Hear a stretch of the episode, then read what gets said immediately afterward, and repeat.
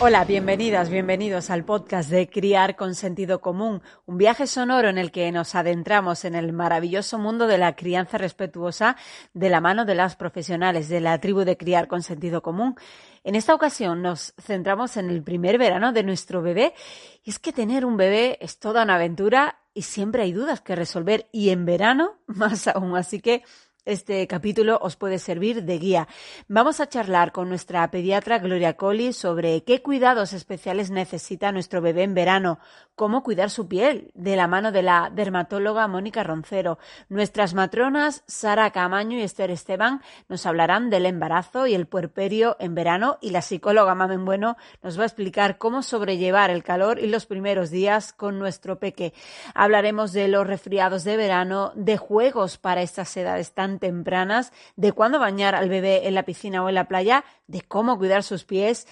Tendremos la receta con Rebeca Pastor y la disciplina positiva con Silvia Guijarro. Y, por supuesto, la opinión de Armando Bastida, el responsable de todo esto. Así que, empezamos.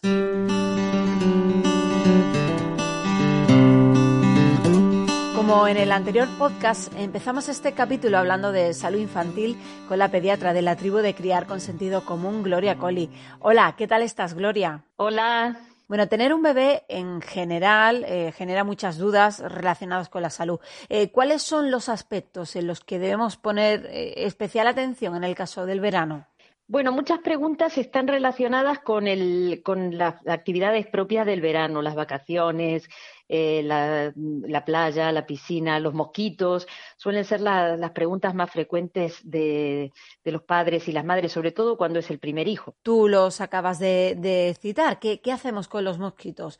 Eh, ¿A los bebés pequeños se les puede poner repelentes? Sí, a partir de, bueno, a partir de cierta edad, ¿no? los más pequeñitos no se pueden utilizar repelentes, eh, pero a partir de los dos meses podemos utilizar algunos repelentes a base de citronela que bueno, es un poco efectivo realmente además la duración del efecto es muy breve, ¿no? De una hora como máximo, con lo cual tendríamos que estar aplicándolos constantemente. Pero a esta edad es muy importante, en los más pequeñitos es muy importante las medidas físicas, una mosquitera, ¿no? En, la habitación, en, incluso en la cuna o en el cochecito. Bueno, y si le pica algún otro bicho, mm, ¿qué deberíamos hacer? ¿Qué señales tenemos que tener en cuenta? Exactamente, eso también es una pregunta muy típica en, de, respecto a las picaduras en esta época del año, ¿no? A veces vienen eh, las familias muy angustiadas preguntando a ver qué, qué bicho será que le ha picado y realmente y realmente a nosotros nos da un poco igual porque no tenemos en, en España no tenemos afortunadamente mm, insectos vectores de enfermedades graves. Podría haber darse algún caso, de hecho todos los veranos sabemos de alguna picaduras de mosquitos que han transmitido enfermedades eh, o de garrapatas, pero son muy poco habituales y generalmente personas que trabajan en el campo, que están expuestos a, picaduras constantemente. Pero los niños, lo habitual es que les pique un mosquito, una avispa o una abeja o una araña, pero eh, suelen ser eh, insectos, digamos, domésticos, ¿no? De los que no tienen, no transmiten enfermedades y ya nos da igual un poco el tipo de, insecto que haya picado y nos interesa más saber cómo es la picadura en sí, si le pica mucho se rasca, hay más riesgo de infección o, si le ha producido una reacción local muy importante, que es lo más frecuente. Y si la reacción es llamativa, vamos entonces al pediatra. Eh, hay niños que tienen reacciones realmente muy exageradas, además de, por supuesto, la posibilidad de que tengan una alergia a la picadura de abeja o de avispa, que son las que pueden dar ese tipo de reacción.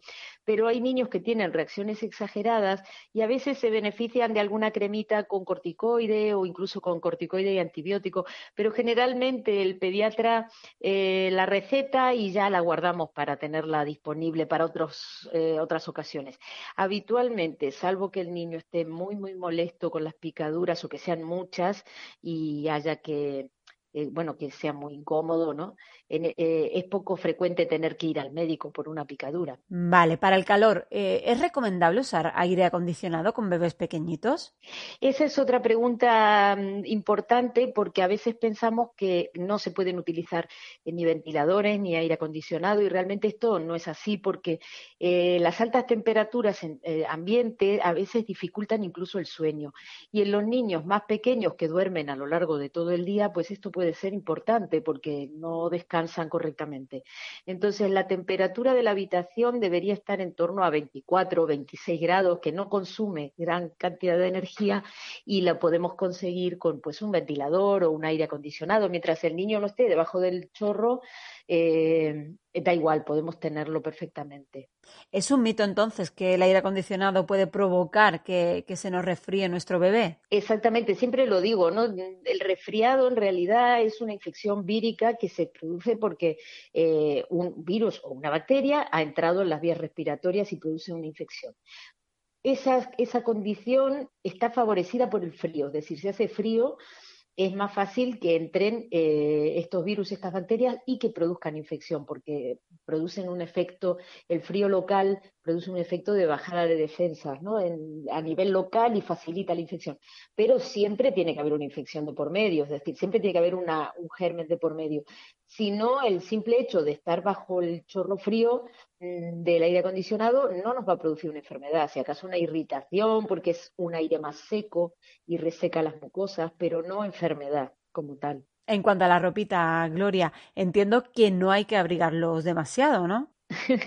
claro, los niños y los bebés también tienen su propia sensación térmica, es decir, igual que hay personas que pasan frío o que pasan calor con más facilidad, a los bebés les pasa exactamente lo mismo.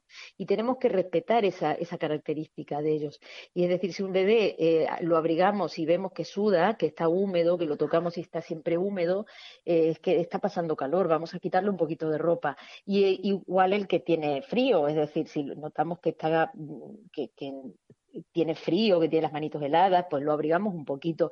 Los bebés muy chiquititos, por debajo del mes, mm, regulan mal la temperatura y a veces pues se pueden enfriar con facilidad o, sobrecalentarse, incluso llegar a tener unas décimas, ¿no?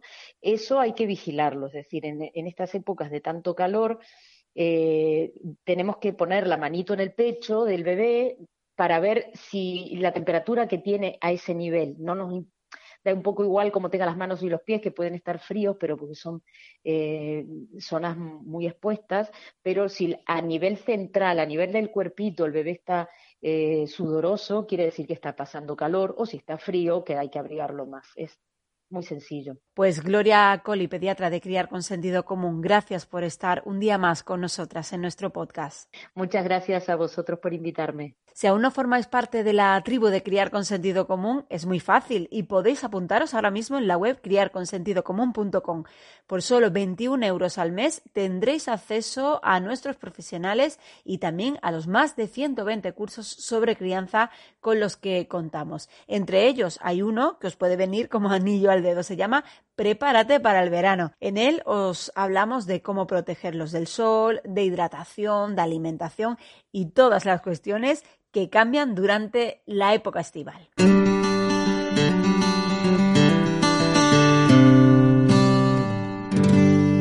Vamos a seguir ahora con el tema de salud y nos paramos para profundizar en el tema de la piel del bebé, que es muy delicada. Nuestra dermatóloga Mónica Roncero nos va a dar algunos consejos sobre su cuidado en verano. Estamos ya a pocos días de que empiece el verano y el calor ya aprieta y vemos cómo la piel de nuestros niños pues nos lo refleja. Y una de las eh, consultas que vemos ya muy a menudo y que nos empiezan a preguntar las mamás es que, qué fotoprotector, ¿no? ¿Qué, podemos hacer para prevenir las quemaduras tan temidas solares que, puedan aparecer en nuestros niños?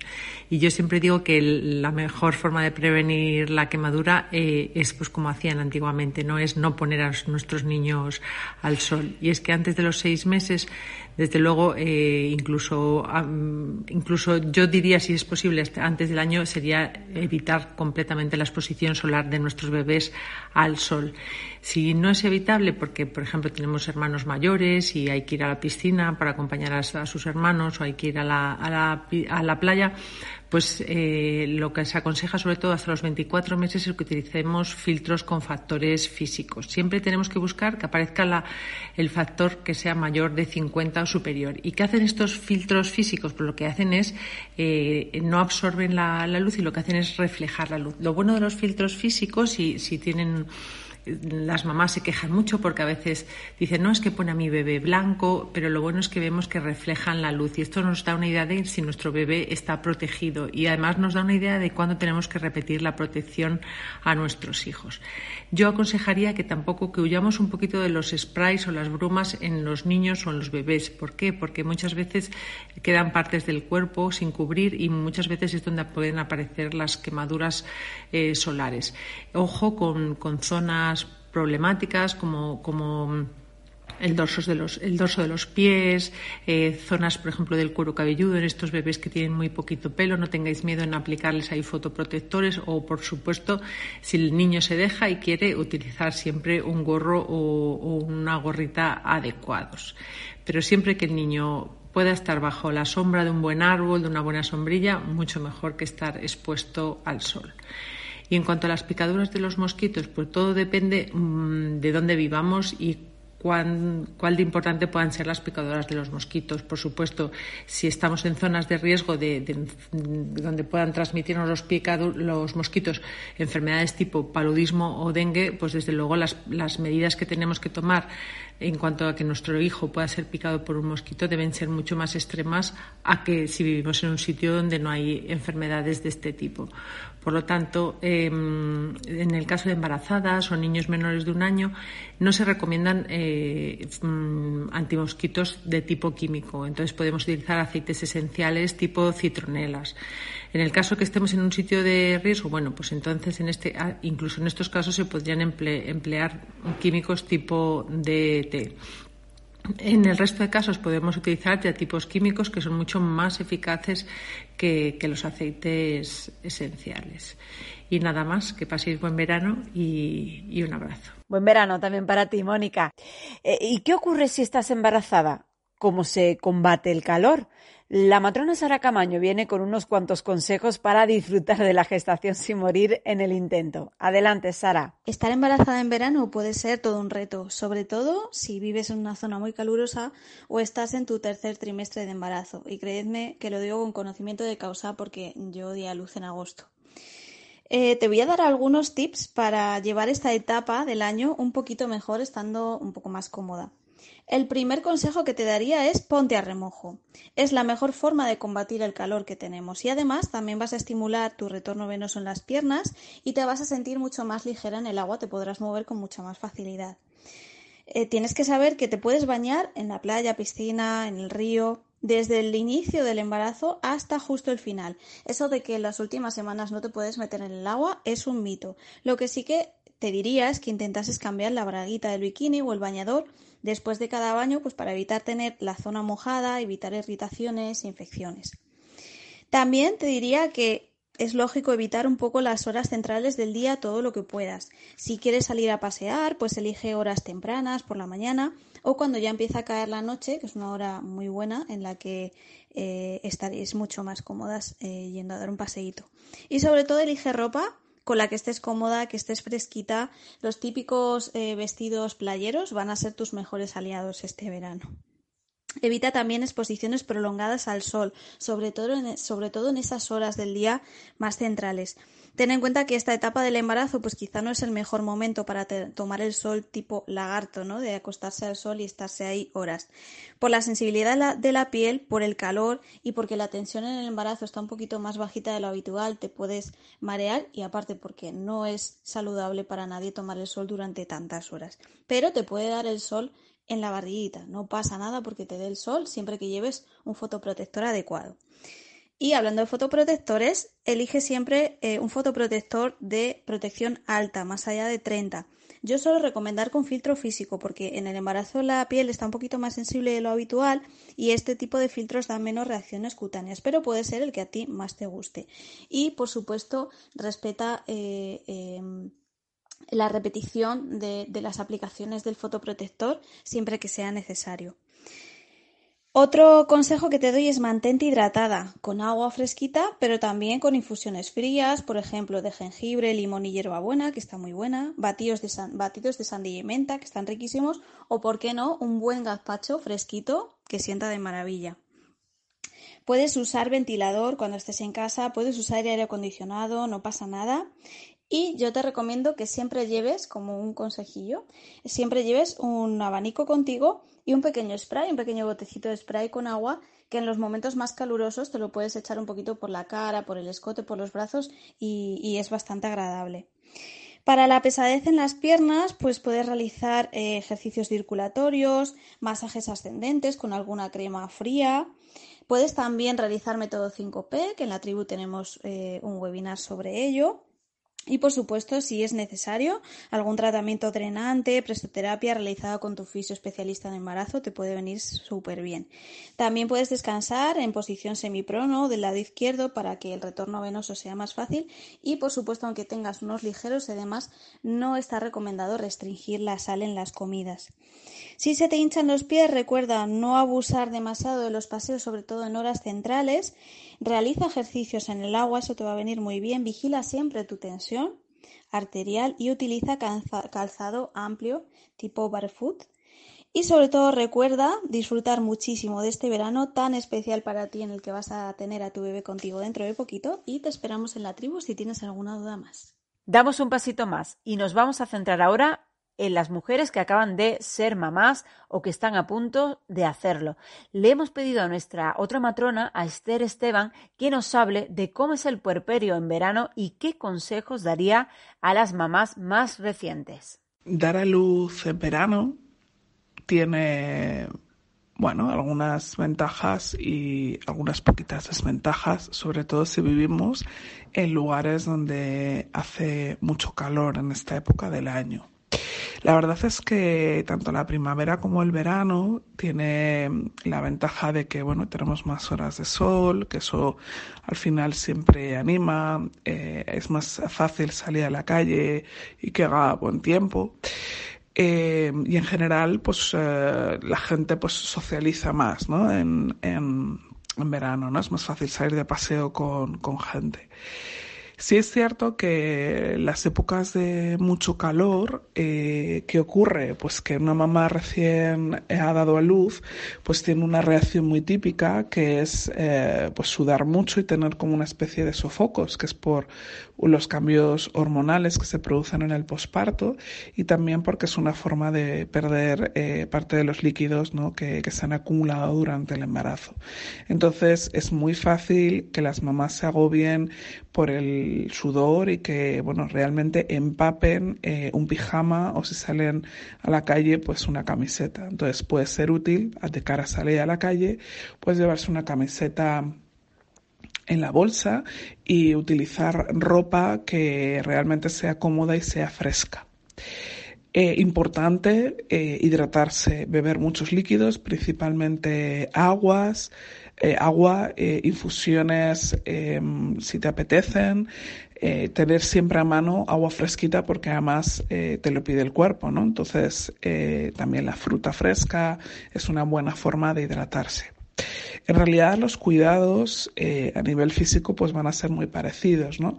Si acaso cuando hace mucho calor a nivel del periné pues es interesante em, cambiarse a menudo de compresa porque se humedece con el mismo sudor.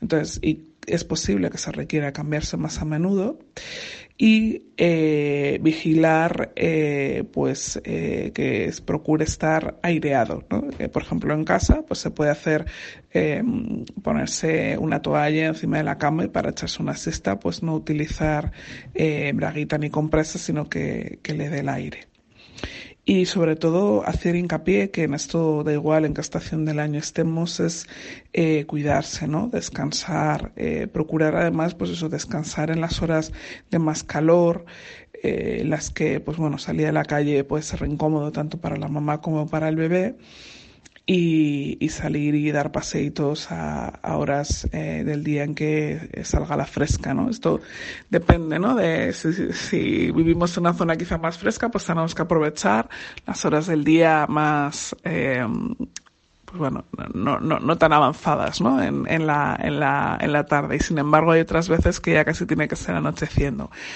Eh, aprovechad un poquito el sol, que no haga mucho calor, pero aprovechad el sol. Mantened la protección solar, eh, también es importante porque también pueden seguir apareciendo manchas o que las manchas que hayan podido aparecer en la cara se incrementen con el sol. Así como resumen diríamos que en la bolsa que vamos a llevar para el paseo o para pasar el día fuera de casa. Vamos a llevar las cosas necesarias para el bebé y esas cosas necesarias para mamá. La botella de agua, agua fresquita, medio litro por lo menos, un buen abanico, una camiseta, por si acaso eh, requieres cambiarte porque tienes, eh, has sudado mucho, eh, unas braguitas, compresas también para poderte cambiar a menudo si lo necesitas. Protección solar, porque hay que mm, darse de nuevo protección solar cada dos horas. Cacao de labios, también protector. Si quieres una visera, un sombrero o algo similar, también te puede ayudar si, si te molesta el sol y bueno, unas gafas de sol.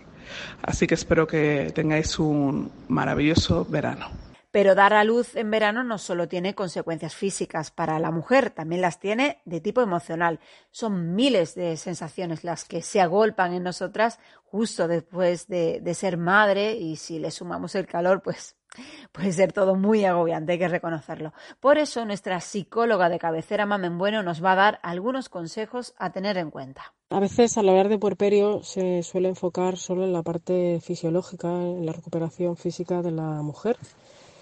Y a veces el puerperio es más, va más allá que la recuperación física. Eh, se abre un proceso en el que la madre tiene que aprender a ser madre, y eh, conlleva mucha la habilidad emocional, eh, dejar atrás, darse cuenta de que se dejan atrás muchas cosas de lo que la vida como era antes. Y ahora se inicia todo un proceso, un proceso de, autoconocimiento de, los límites físicos y emocionales que puede llevar la maternidad y también los límites físicos de cansancio, de falta de sueño y todo lo que conlleva. Y eso en verano es más mm, difícil de manejar a veces, ¿no? El, puerperio, eh, la parte emocional y psicológica del puerperio eh, cambia relativamente poco eh, si es en una época del año o otra. Lo que sí hay que tener en cuenta es que el, calor puede afectar, puede afectar a nivel psicológico también, provocando mayor ansiedad, irritabilidad y y dificultar un poquito el, el puerperio en, en, esta época del año de calor. Entonces, ¿qué hay que hacer? Hidratarse bien, eh, estar, eh, evitar las horas, salir a la calle con las horas de más calor, usar ropa ligera, bueno, lo, normal, ¿no?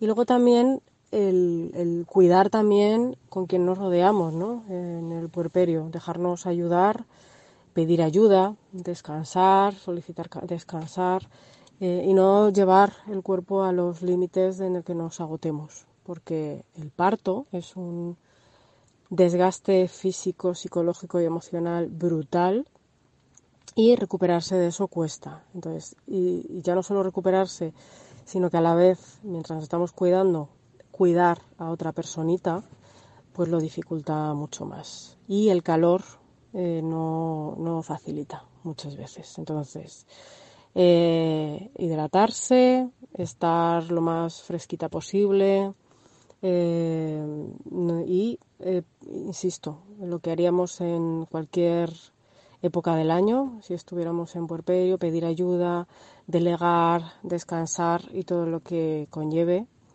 tenernos en cuenta. Y, y, eso pasa por incluir a lo mejor a otros miembros de la familia, que pueden mm, hacernos el relevo y, ayudarnos a descansar. Y si salimos a la calle, cuidar mucho, evitar las horas de máximo calor. Y mucho ánimo. Besitos.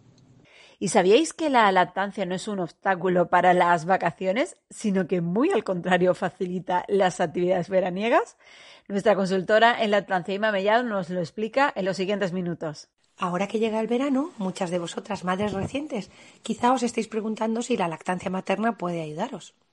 Pues sí, y os va a ayudar mucho más allá de mantener alimentados e hidratados a vuestros bebés, por supuesto. Una de las cosas que más hacemos durante el periodo estival es salir con nuestros bebés a pasear, de viaje, al campo, a la playa. Bueno, pues en esos momentos seguir amamantando a nuestros bebés nos ayuda a no tener que llevar un montón de cacharros. Quiero decir, la lactancia materna se puede dar en una paradita en el coche, puedes amamantar a tu bebé cuando vayas de paseo, puedes amamantar a tu bebé cuando estés en la playa, cuando estés en la montaña. Lo llevas todo puesto, no necesitas preparar nada más. No obstante, en estos días de calor, muchas veces cuando damos el pecho a nuestros bebés, pues nos encontramos que sudamos una barbaridad, ¿verdad? Tenemos al bebé pegado, le tenemos pegado a nuestro brazo que nos deja tatuada su orejita en él. Bueno, algunas mamás encuentran que les ayuda eh, tener una toallita de manos o de bidez cerca, incluso enrollarla y ponerla debajo del pecho o ponerla entre sus bebés y ellas, poner incluso una de las muselinas de vuestro bebé. Eso solo si os molesta, si no, pues simplemente cuando vuestro bebé se suelta del pecho y pues nada, simplemente os secáis el sudor de ambos y ya está. Pero bueno, simplemente que sepáis que la lactancia materna os puede ayudar sin duda en este verano a ir más ligeros ligeras de equipaje. Eso es una ventaja, desde luego. En el anterior episodio del podcast hablábamos de cómo portear en verano, pero en este caso vamos a profundizar un poquito más en los materiales que nos permiten bañarnos con el bebé. Nos lo cuenta María Arenzana, que es la experta en porteo de la tribu de Criar con Sentido Común. Existen diferentes sistemas para portear en verano más específicos para meternos en el agua con los peques. Pueden ser fulares de licra o, de, eh, o bandoleras de tejidos microperforados. La licra tiende a ceder un poco y su duración no va a ser muy grande, va a ser para un tiempo muy, muy limitado. Pero las bandoleras de agua, a pesar de ser un tejido muy fino y que no nos, no nos permite portear demasiado rato seguido, porque no aportan soporte, sí es cierto que nos van a distribuir el peso un poquito mejor y que además van a durarnos bastante más tiempo. Hay diferentes marcas y se pueden encontrar en cualquier centro especializado de, de porteo. Mi recomendación es que si vamos a utilizar uno de estos sistemas de porteo, es muy importante que no nos metamos en la playa con, con ellos. Podemos desestabilizarnos y perder el equilibrio de normal y teniendo al peque dentro de un portabebé em, eh, puede entrañar algún tipo de riesgo. Entonces es recomendable que si lo vamos a utilizar sea porque no vamos a meternos eh, donde nos cubre y donde vamos a poder em, tener más facilidad para salir del agua. Es algo que nos puede acompañar también, por ejemplo, en piscinas Mm, pues eh, típica situación donde vamos a acompañar a los hijos mayores mientras tenemos que estar pendientes de los bebés dentro del portabebé. Dentro de los más de 120 cursos de criar con sentido común os quiero hablar de dos que os pueden interesar. Uno es sobre porteo en verano, donde María Arenzana profundiza en todos los elementos que necesitáis saber sobre este tema. Y con respecto a la protección de la piel, si quieres proteger adecuadamente la piel de tu peque, si quieres comprender exactamente de qué están compuestos los protectores solares o estás embarazada o lactando y te preocupa el sol, tienes que apuntarte al seminario Cómo elegir el mejor protector solar. Los cursos son gratis si formáis parte de la tribu de criar con sentido común. Y ahora, la mini tribu. La mini tribu es esa sección coral en la que los niños y niñas de la tribu opinan o nos explican cómo llevan los temas que les planteamos. Si queréis que vuestros hijos participen, tenéis un número de WhatsApp para que nos enviéis notas de voz. Es el 681 00 54 74. En nuestras redes sociales podréis ver cuál es el tema que proponemos para el siguiente podcast. En este, el tema era elegir entre playa o montaña. La playa, porque puedo hacer castillos con arena porque me puedo, puedo ir al agua a jugar, me puedo encontrar con un pez. Bueno, yo la verdad es que me encantan las dos, porque la playa, la arena, me encanta mucho el agua, pero es que la montaña también me encanta con los bosques, las rocas, así que en realidad si tuviera que elegir una, creo que elegiría la montaña. La playa. Porque ahí encuentro conchitas y me llevo a casa para coleccionar. Porque en la montaña no hay arena, no puedo jugar con cubos, no puedo hacer castillos de arena. Pero en la playa me puedo bañar, mm, puedo encontrar muchas conchas. Por eso me gusta la playa hay agua natural, podemos estar en la naturaleza. El otro es parecido, pero no hay tanta arena como de ese, de ese tipo. Allí, vale, la playa no hay piedra de ese tipo, pero cada uno tiene sus propiedades. Que yo prefiero playa porque eh, a mí me gusta coger coquina, me gusta bañarme cada dos por tres, luego rebozarme la arena y hacer la croqueta, luego bañarme otra vez, bañarme, más bañarme. Porque tiene, tiene arena, tubos y palas.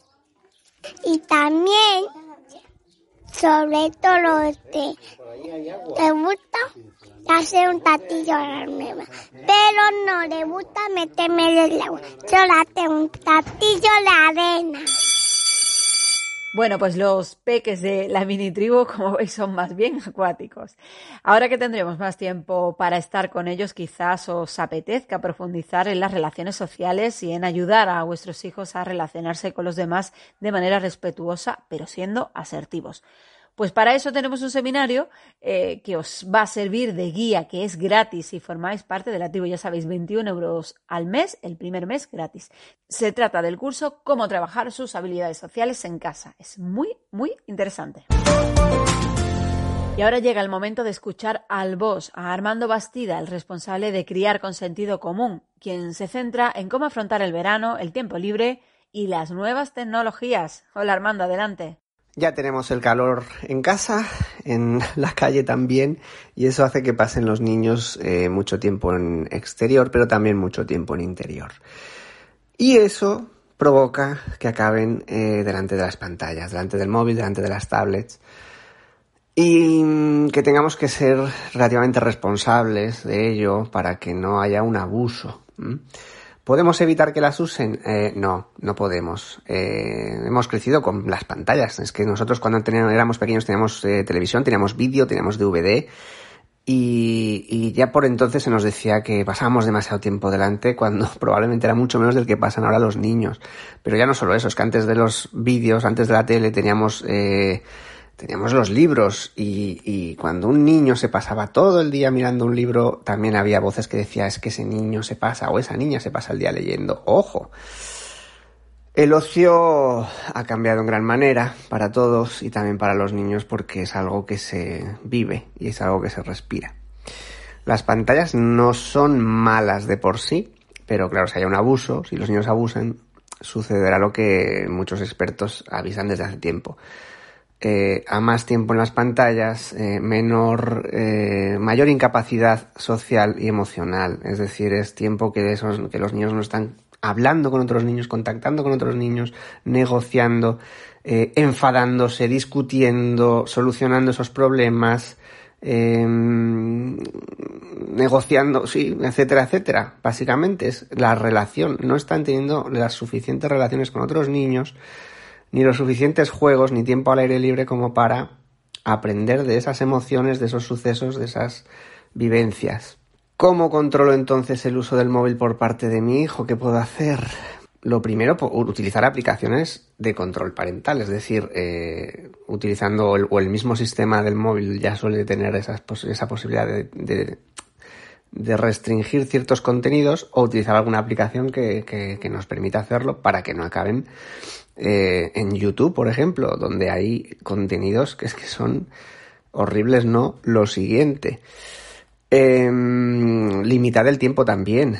O sea, aunque estéis en casa, aunque haga calor en el exterior y tengáis que estar en casa sí o sí, la única cosa que podéis hacer en casa no es únicamente estar con una pantalla delante, se puede estar con una pantalla delante, se pueden leer libros, se pueden leer cuentos, se puede dibujar, se puede hacer manualidades, plastilina, juegos de mesa, juego libre, se pueden hacer infinidad de cosas dentro de casa y no tienen por qué ser estar delante de una pantalla consumiendo ocio enlatado, entre comillas. Vale la pena limitar el tiempo podéis estar con las pantallas, pues no sé, ahora mismo sentáis con la pantalla, estupendo, vale muy bien, pues tenéis media hora o tenéis una hora, ¿vale? Cuando la aguja del reloj llegue a este número, eh, hay que pasar a otra, a otra, a otra actividad. Y es importante que, que cuando la aguja del reloj llegue a ese tiempo, si ellos no son capaces, les ofrezcamos nosotros esa, esa, esa mm, actividad, una alternativa que les pueda eh, motivar un poquito porque vienen de un momento de, bastante estimulación y, de bastante mm, de un cerebro bastante eh, drogado, drogado de su propia de sus propias hormonas eh, adictivas con respecto a la pantalla. Entonces vale la pena sacarlo y ofrecerle algo que les pueda motivar un poquito. Si les decimos, venga, ya es hora, deja la pantalla y se quedan sin nada en las manos y sin nada que hacer, les puede costar bastante. Y no digo con esto que no se tengan que aburrir, ¿eh? tiene que haber muchos momentos del día en los que ellos se aburran porque desde el aburrimiento es desde el, punto en el que nacen la mayoría de juegos y la mayoría de, de, la creatividad, la capacidad de crear cosas nuevas porque como me aburro voy a ver qué puedo hacer para entretenerme.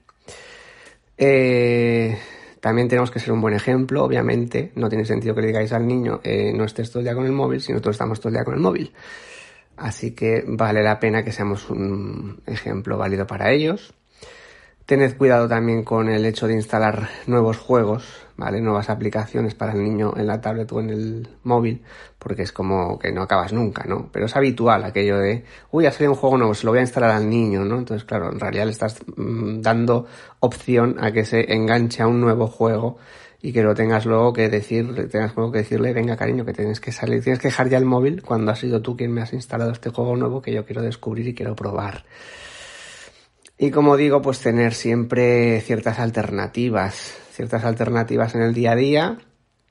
Tampoco os digo que seáis eh, sus monitores de juego, ni, ni tengáis que hacer de payasos, ni nada por el estilo. Simplemente una cuestión de que haya ratos en los que jueguen con vosotros y que les, eh, si no se les ocurre, porque como llevan eh, los niños demasiado tiempo a menudo durante todo el año haciendo exactamente lo que se les dice que tienen que hacer y tienen poco tiempo para el juego libre, llegan a veces a esas horas libres en las que les cuesta a veces saber qué hacer, ¿vale? Porque es como si durante todo el año me decís lo que tengo que hacer y ahora resulta que soy yo el que tiene que decir, a mí me cuesta, ¿no? Entonces eh, se les puede ofrecer alternativas, hace dos podcasts hablé de ello, en el episodio anterior, no, en el, en el anterior, hablé de ello, de los deberes para el verano, y creo que es interesante rememorar, recordar lo que hacíamos nosotros cuando éramos pequeños en verano. Eh, subirte a un árbol, hacer una cabaña, eh, montar a caballo, hacer una guerra de agua, mm, no sé, es que hay mil alternativas, hacer galletas, hacer helados, eh, no sé, tantas cosas que se pueden hacer en verano sin acabar con un móvil en la mano o sin una tablet, que vale la pena que las hagamos con ellos o que les ofrezcamos esa posibilidad y las descubran. Así que, sin más, eh, si queréis que tengan un bonito verano y vosotros también, un verano de esos de recordar, pues eh, habrá que hacer lo que se suele decir, crear recuerdos. Un abrazo. Dentro de la amplia gama de cursos de Criar con Sentido Común, también podéis realizar uno sobre el uso responsable de pantallas. Podéis echarle un vistazo a la temática en criarconsentidocomún.com.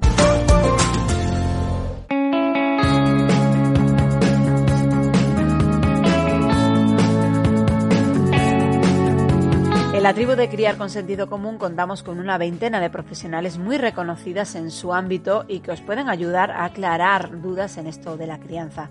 Además, a través de la web tenéis la posibilidad de concertar una consulta privada online con la experta que necesitéis. Ahí os podrá atender en casos que requieren un trato más personalizado.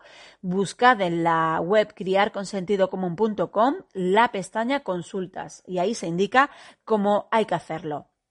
Vamos a seguir, de hecho, escuchando a nuestras expertas para abordar el tema del podcast de hoy, el primer verano del bebé.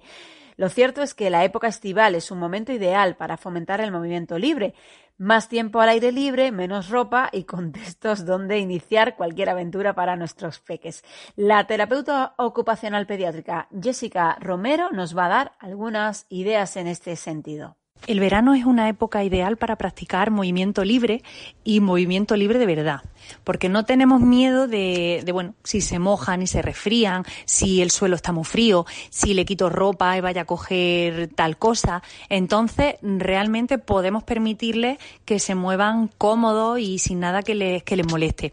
No sé si os habéis dado cuenta, sobre todo cuando son pequeñitos y sobre todo los bebés que han nacido en invierno, que han estado más tapaditos, cuando los llevamos al baño y les quitamos la ropa, como se tocan. Y se tocan las rodillas, los, muslitos, la barriga, em, se mira las manos, realmente disfrutan de, su cuerpo y de estar eh, pues moviéndose en libertad. Cuando les quitamos la ropa pueden flexionar mejor las piernas, eh, llevarse mejor los pies a la boca. Pues bueno, el verano es una época ideal para todo esto.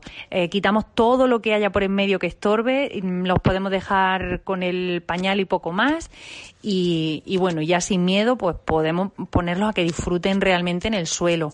Eh, puede que nos dé un poquito de cosa que el suelo está muy duro, tal, pero realmente mm, yo creo que no hay que preocuparse en exceso por eso. Sí que cuando empiezan a moverse más pueden darse algún golpe, pero bueno, son, son eh, gaje del oficio, vaya, del aprendizaje. Entonces yo os animo a quitar toda la ropa que podáis, eh, a quitar calcetines, zapatos, todo lo que haya por en medio y a ofrecerle estar en el suelo y con diferentes eh, texturas, ¿vale? Podemos utilizar césped artificial, eh, alfombritas de estas que venden en cualquier parte que tienen pues texturas más rugositas, más suaves, más de lana.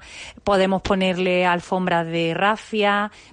eh, sobre la tarima, sobre el suelo de mármol, lo que tengamos cada uno y, permitirles realmente que ahí ellos puedan explorar con su cuerpo. Eh, ¿Qué más cosas podemos introducir como juego de verano? Ahora que el, coronavirus este nos permite un poquito más de aire y hemos recuperado los parques, eh, os animo muy mucho a, utilizar los parques para que nuestros hijos desarrollen, lo hemos hablado alguna vez más, para que desarrollen una, una motricidad madura, coordinada, una integración de los dos en mi cuerpo, en, en, el juego, que luego nos va a repercutir en una mejora en las habilidades de escritura o de recortado con tijeras, eh, para que sus movimientos sean coordinados, tengan unas buenas habilidades de equilibrio, un tono muscular óptimo. Eh, tenemos que trepar, colgarnos, gatear, subir, escalar, rodar, pasar por debajo de túneles eh, y, bueno, mejor que los parques, pocas herramientas tenemos a nuestro alcance. Entonces, bueno, aparte por las habilidades de socialización que, nos permiten, os animo muy mucho a utilizarlos. Y tenemos también ahora los juegos de agua. Ahora podemos utilizar la piscina a placer y podemos utilizar, pues bueno, río, playa, lo que cada uno tenga más a su disposición. Eh, la piscina es un recurso muy bueno en cuanto a que un, espacio un poquito más controlado y podemos ofrecer con elementos de flotación como pues, las, planchas de foam, eh, los churros, patatas o como le llamemos, las burbujas, flotadores, em, todo eso para, para subirse, eh, flotar de diferentes maneras, boca arriba, boca abajo, animarles a que muevan las piernecitas, ¿vale? Las piscinas ahora mismo, mm, bueno, o cualquier espacio con agua, son elementos ideales para practicar también este movimiento libre y recibir una estimulación muy adecuada. Y ya si incluimos para niños un poquito más grandes, pues cubos, palas, cucharas, pipetas que nos permitan entrenar tras bases, mm, mejor que mejor. Si os interesa la filosofía Montessori, os gustará lo que viene ahora. Actividades de verano de 6 a 36 meses. Nos lo cuenta nuestra experta en este ámbito, Zazu Navarro. Disfrutar de actividades Montessori en familia supone seguir los ritmos y los intereses de aprendizaje de nuestros niños y de nuestras niñas. También el fomentar su autonomía. Cuando tienen de 6 a 36 meses podemos hacer muchas actividades que tengan relación eh, con, con la vida cotidiana, como por ejemplo colaborar limpiando la fruta, limpiar una mesa con una esponja, darle la oportunidad de comer solo, regar las plantas, lavarse las manos, limpiar los zapatos o los cristales, emparejar calcetines, hacer arreglos florales, tender la ropa mojada, servirse una, con una jarrita un vaso de agua de leche. En definitiva, todas las actividades que, que a nosotros a lo mejor en un principio nos pueden resultar muy sencillas y muy básicas, para ellos es algo que les hace sentir que pertenecen a su hogar, que se les tiene en cuenta y que de alguna manera les hace sentir capaz, ¿no? que son capaces de hacer lo que su familia también hace en casa en su día a día.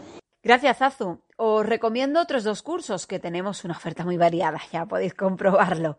Bueno, uno versa sobre el movimiento libre y cómo este evita problemas de desarrollo y aprendizaje y se llama así, movimiento libre. El otro curso online es eh, Montessori en casa, en el que podréis acondicionar vuestro hogar a esta filosofía, vuestra vida y hasta crear materiales Montessori. Tenéis más información en la web criarconsentidocomún.com. verano tenemos más tiempo libre y podemos aprovechar también para estimular el desarrollo del lenguaje y establecer un buen vínculo comunicativo con nuestros peques. ¿Cómo? Pues introduciendo nuevo vocabulario, jugando y con actividades creativas que les ayuden en este sentido. Y no lo digo yo, nos lo cuenta nuestra logopeda Elena Mesonero. No perdáis detalle. El verano es una etapa fantástica para favorecer el desarrollo del lenguaje en nuestros peques, sobre todo porque muchos de nosotros disponemos de unos días de vacaciones que hacen que podamos ofrecerles más tiempo de calidad. ¿Cómo podemos favorecer el desarrollo del lenguaje en esta etapa? Muy sencillo. En primer lugar, vamos a aprovechar todo ese vocabulario que nos ofrecen las situaciones y los entornos nuevos, como pueden ser la piscina o la playa. Les vamos a ofrecer el vocabulario típico, por supuesto. Si estamos en la playa, les vamos a hablar del mar, de las olas, de la espuma, de la arena, del cubo, de la pala, de los castillos, de los peces, los cangrejos, incluso de los tiburones. Pero además les vamos a ofrecer ese otro vocabulario que tiene más que ver con las emociones, las sensaciones o las costumbres del verano. Por ejemplo, es posible que a nivel de alimentación hayamos cambiado el cuchareo típico del invierno por otro tipo de platos como ensaladas, como gazpachos, que son más típicos de verano. Bueno, pues ahí tenemos también una fuente de vocabulario en ese campo semántico nueva. Además, eh, podemos ofrecerles ese vocabulario de sensaciones de verano. Por ejemplo, si estamos en la playa, podemos decirles que hace más calor, que sudamos más, que hay más humedad y que eso nos puede hacer sentir incómodos. Y además les podemos aportar las soluciones. Nos podemos dar un baño o beber un poco de agua fresca. Si nuestros peques tienen todo este vocabulario, podrán enseguida eh, identificar que se encuentran incómodos porque tienen calor y pedirnos un vaso de agua o pedirnos un baño. Además, a nivel de juegos, el verano nos ofrece la oportunidad de jugar al aire libre. Por ejemplo, ¿quién no ha jugado alguna vez a las cartas en la piscina? Pues tenemos un montón de juegos de mesa que podemos sacar al aire libre. Podemos jugar a las cartas, al memory, podemos jugar al veo veo. Es importante que con los chiquitines el veo veo sea más a través de pistas, no a través de una letra. Por ejemplo, podéis decir veo veo que ves una cosita que sirve para hacer castillos de arena y así ellos podrán decirnos el cubo o la pala o el rastrillo. Podemos hacernos un teléfono con yogures, como hacíamos cuando éramos pequeños, que los atábamos con un hilo y nos comunicábamos a través de los, de los yogures. Eso también va a favorecer la comunicación con ellos. Además podemos aprovechar eh, todos los, poemas, las canciones de verano, incluso todos esos juegos de corro, el corro de la patata, el antón pirulero, para poder jugar al aire libre. Además, podemos también crear historias, cuentos de verano. Si estamos en la playa, siempre podemos, eh, podemos elaborar historias de piratas, historias de islas desiertas, de mensajes en botellas, que son muy típicos de verano. En definitiva, se trata de aprovechar el verano y de disfrutar del verano, pero que además podamos aprovecharlo, como os digo, para favorecer un vínculo comunicativo saludable que al final es lo más importante. Más cosas. ¿Cuándo y cómo bañar a los bebés en la playa o la piscina? ¿Lo puedo meter desde el principio? ¿Es mejor esperar a que tenga algunos meses? ¿Cómo les afecta el cloro? ¿Y si no les gusta el agua? Muchas preguntas a las que da respuesta la fisioterapeuta de la tribu, Marta Saeta. Con la llegada del buen tiempo, muchos somos los que estamos deseando darnos el primer baño de la temporada. Pero ¿y qué hacemos con los más peques de la casa? En general no es recomendable bañarlos en ningún lugar público, tanto mar como piscina antes de los seis meses. Esto se debe a que su sistema inmune no es todavía muy fuerte y existe un riesgo alto de infección. Esto no significa que no se pueda jugar un poco en la orilla de la playa con ellos, pero siempre con precaución y bañándose después con agua dulce. Existe una alternativa posible para combatir el calor a esas edades. Las piscinas hinchables. Estas piscinas se llenan de agua dulce un poco antes del baño del bebé a una temperatura de unos 30-32 grados. Para no tener que ser tratadas con productos, hay que desechar el agua después del baño. No se debe de reutilizar. A partir de esa edad, ya podemos empezar a meterlos en el agua, a partir de los seis meses, tanto en el mar como en la piscina, siempre que ésta tenga un tratamiento correcto de desinfección. La forma más frecuente es el cloro sintético, pero hay una alternativa más saludable, que son las piscinas de agua salada. Ambas opciones son seguras para los niños porque existen límites legales de la cantidad necesaria para desinfectar. Sin embargo, las de agua salada no van a ser tan irritativas para la piel ni las mucosas de nuestros hijos. Y entonces, ¿qué podemos hacer si no les gusta el agua? Pues absolutamente nada. Hay que respetar su espacio y ofrecerle meterse al agua sin obligarle. Poco a poco irá ganando confianza para ver si le gusta bañarse en una cantidad de agua tan grande, que a veces eso les asusta. Y si lo que pasa es que el verano pasado sí que les gustaba, pero este año le da miedo, pues lo mismo, hay que respetar y hay que dar opciones. Hacer juegos para que vayan cogiendo confianza y que les guste bañarse en el mar o en la piscina. ¿Y qué puedo hacer en el agua con, con los más pequeños?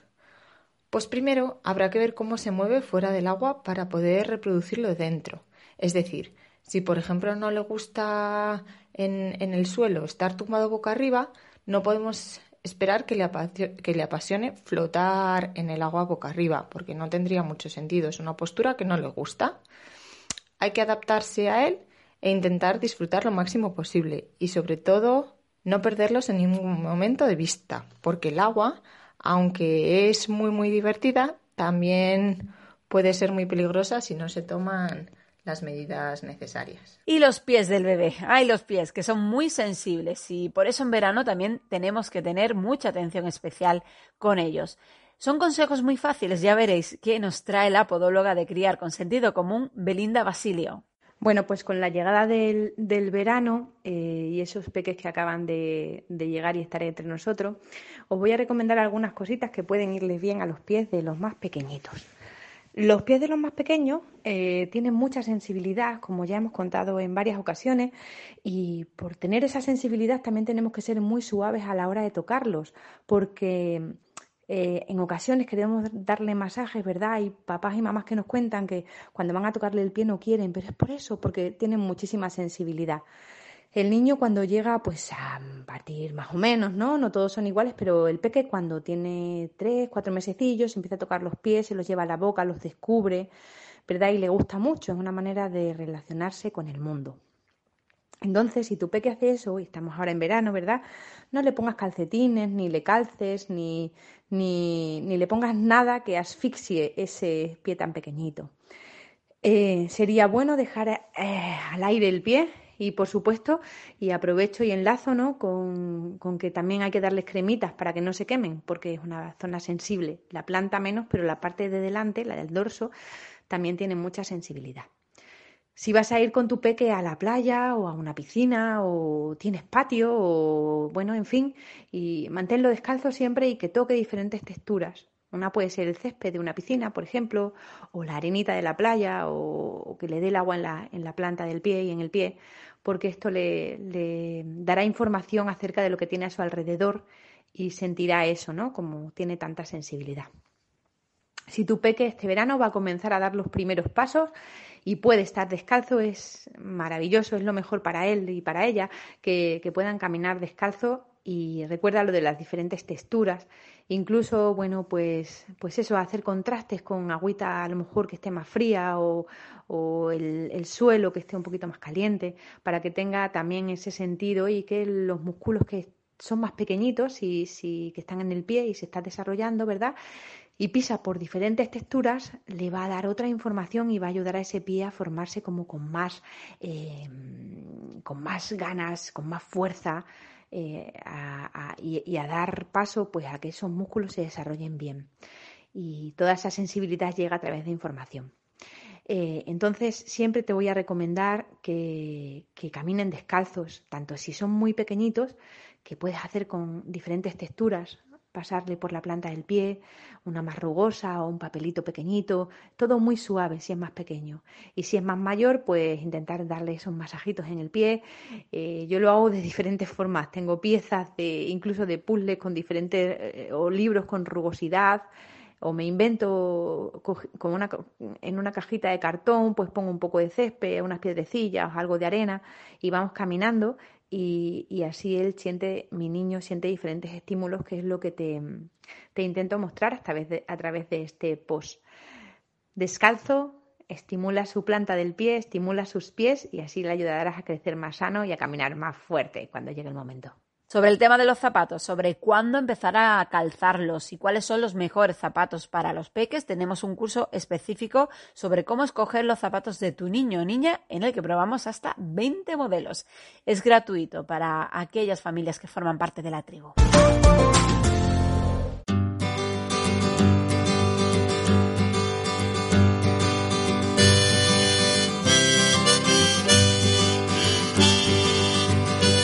Toca ahora nuestra cita con la disciplina positiva. Nuestra experta en esta materia, Silvia Guijarro, nos habla hoy de cómo gestionar los celos y los conflictos entre hermanos cuando llega un nuevo bebé y tenemos más tiempo libre por las vacaciones de verano. En la sección de disciplina positiva de hoy vamos a hablar del primer verano del bebé desde el punto de vista de el hermano o la hermana mayor.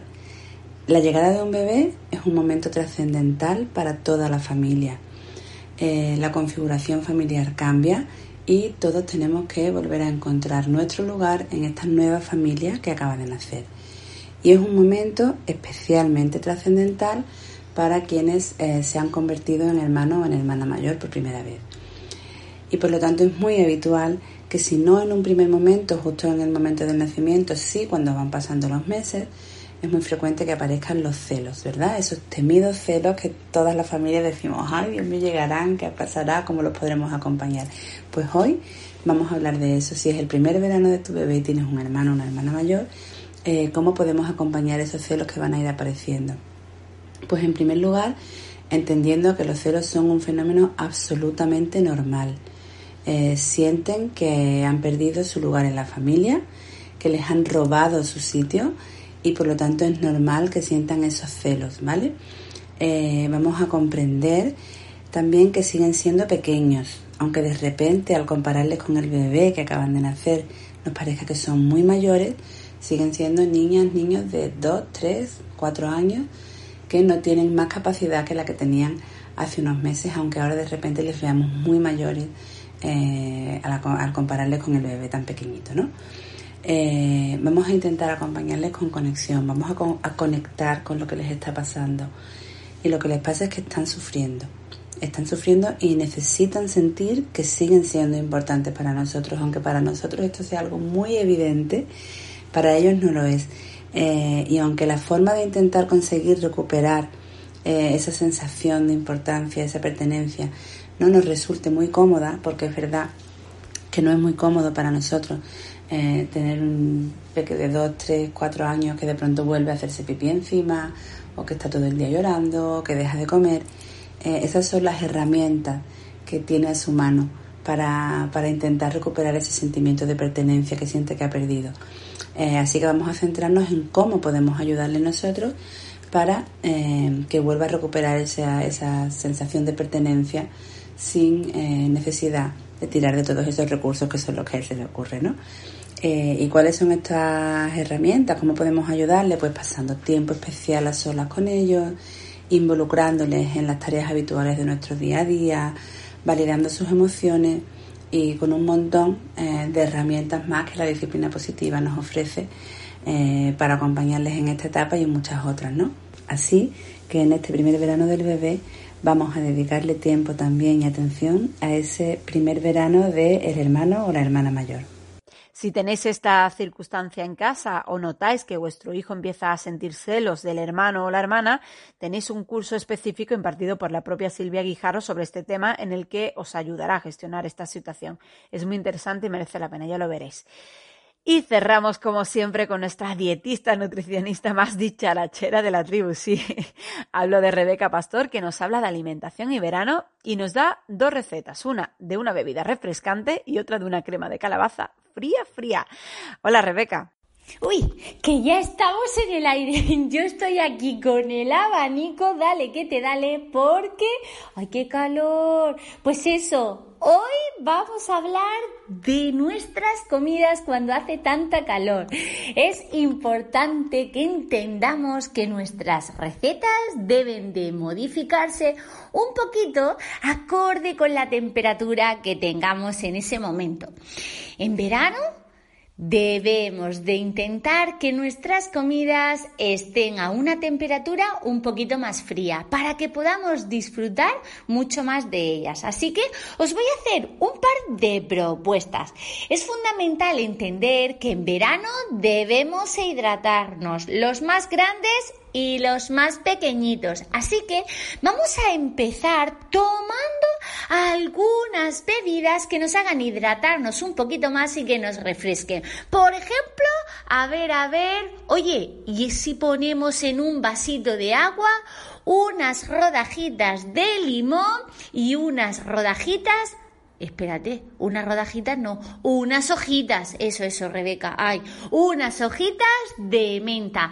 De esta forma vamos a tomar un agua aromatizada con limón y menta que está, ay, qué buena y qué buena, es apta para poder tomarla en cualquier momento. Así que ahí comenzamos con nuestra receta. Después nos vamos a ir a la parte donde tenemos que comer verdura, pero las ensaladas, oye, pues genial porque son muy frescas fresquitas, ¿verdad? Incluso ahora podemos empezar a tomar el gazpacho. ¡Ay, qué bueno que está! Encima va a llevar pimiento, que es una de las verduras que tenemos de temporada y que es riquísima en vitamina C. Nos ayudará a que nuestros niños mejoren la absorción del hierro, que siempre estamos muy atentas a eso. Pero os voy a proponer una receta que a mí en verano me requete encanta y es una crema de calabaza fría con un toque especial. Venga, que os voy a contar. Vamos a coger nuestra calabaza, la vamos a pelar y la vamos a cortar en trocitos. La coceremos al vapor y directamente cuando ya esté cocida a la batidora con un chorrito de aceite de oliva virgen extra, un poquito de nuez moscada y de pimienta y aquí viene la maravilla. Tenemos dos opciones o añadimos una o dos cucharadas de pistachos triturados. O si te animas, puedes hacer una crema de pistachos. Si añade ese toque de pistacho a la calabaza y verás ¡Qué rica! Es una opción maravillosa para incluir verduras en vuestras comidas y encima refrescarnos. Una crema de calabaza fría para este verano con un toque de pistachos es nuestra opción. Venga, ánimo y a prepararla. Nos vemos el próximo día. Pues así terminamos el capítulo de hoy. Esperamos que os haya servido para preparar el primer verano de vuestro bebé. Disfrutad mucho de este tiempo. Nosotras volvemos en el próximo podcast de Criar con Sentido Común. Hasta pronto.